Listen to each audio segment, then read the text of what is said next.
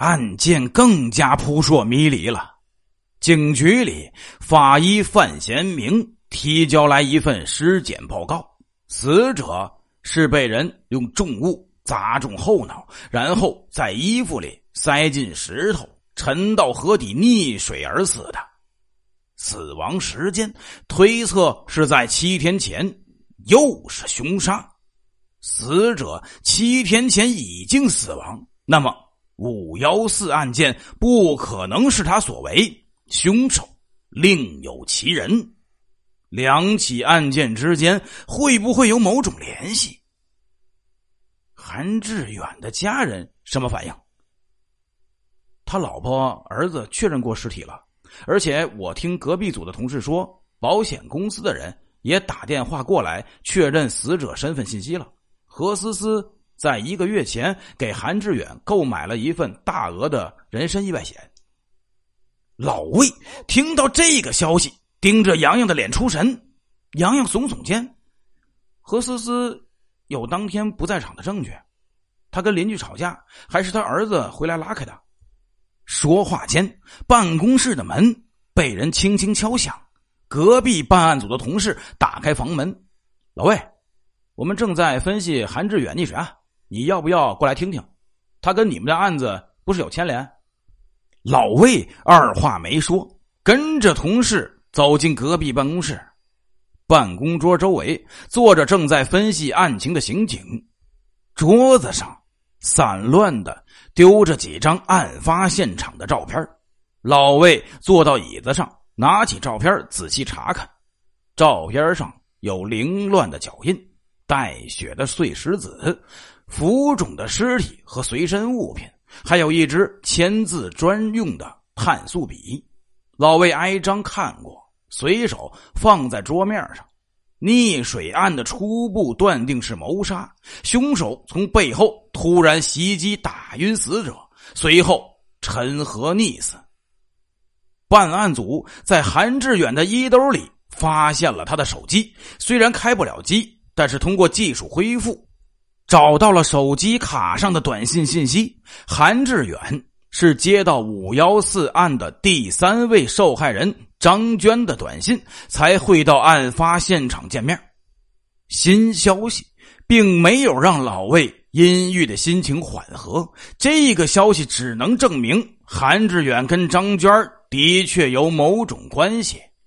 也可以假设是张娟杀死了韩志远，可是现在张娟也死了，现场没有找到任何跟张娟相关的证物，死无对证。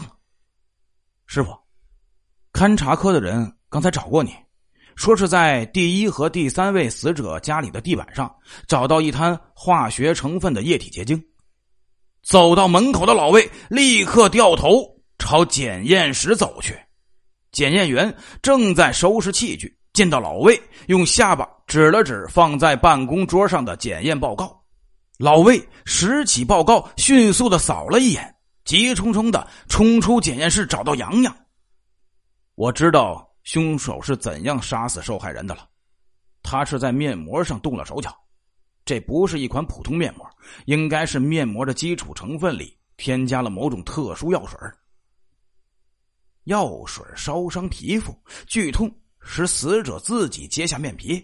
可是特殊药水从肌肉组织渗入体内，中毒死亡。嗯，老魏郑重的点点头。现在作案工具有了，可是到底是谁？他对化学成分又很了解。等等，我在韩志远儿子卧室的墙上看到一张照片和一张奖状。是一张化学小天才一等奖的奖状。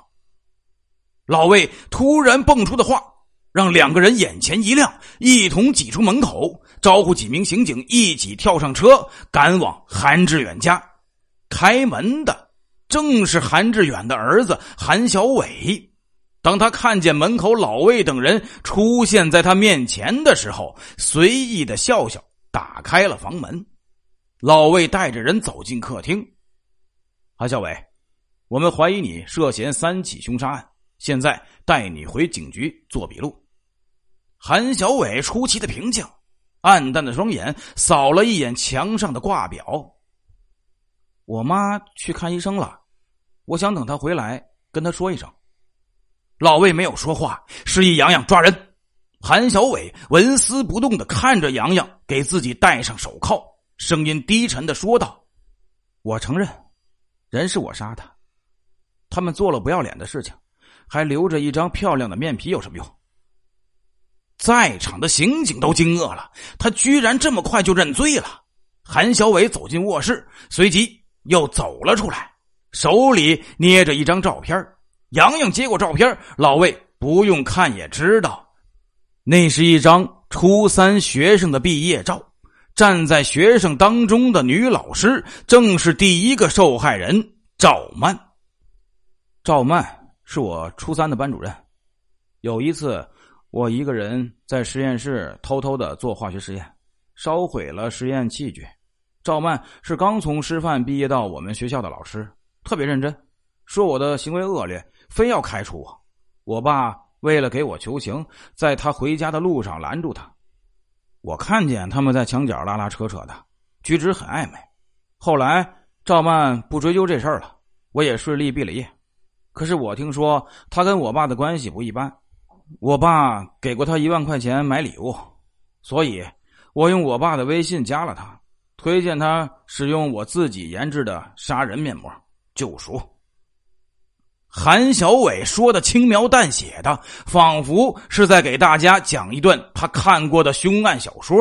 老魏也不急于带他回警局，坐到沙发上吸烟。林玛丽呢？哼，他，他就是一个婊子。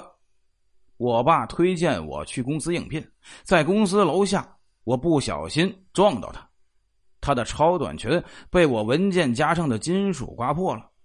他瞅着我说：“我是耍流氓，要报警。”正巧我爸担心我，过来找我，跟林玛丽解释半天。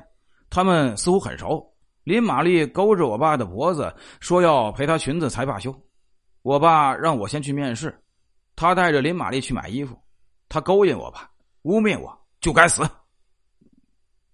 至于张娟儿，她是我妈的同学，嫉妒我爸娶了我妈。就处心积虑的接近我妈，破坏他们的婚姻。后来被我妈发现了，她才跟我爸断绝了来往。如果不是他们，我妈不会一直不开心，病情也不会越来越重，也不会一直不爱我。韩小伟说完，长长的舒了一口气，神态似乎轻松了许多。老魏丢下烟蒂，站起身，朝刑警使了个眼色。两名刑警。按住韩小伟的肩膀，走出韩家。洋洋靠近老魏，师傅，我看这小子的神态不对劲啊，这么容易就招供了，他杀人的动机也太牵强了。